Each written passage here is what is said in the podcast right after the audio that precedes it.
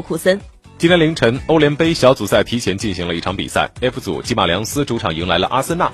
上半场，埃万杰利斯塔远射中柱，吉马良斯多次远射制造威胁。下半场，穆斯塔菲的头球帮助阿森纳率先破门，但是杜瓦尔特在补时阶段将比分扳平。全场比赛结束，阿森纳一比一战平吉马良斯。本站过后，阿森纳三胜一平，仍然位居小组第一，但是没有能够提前出线。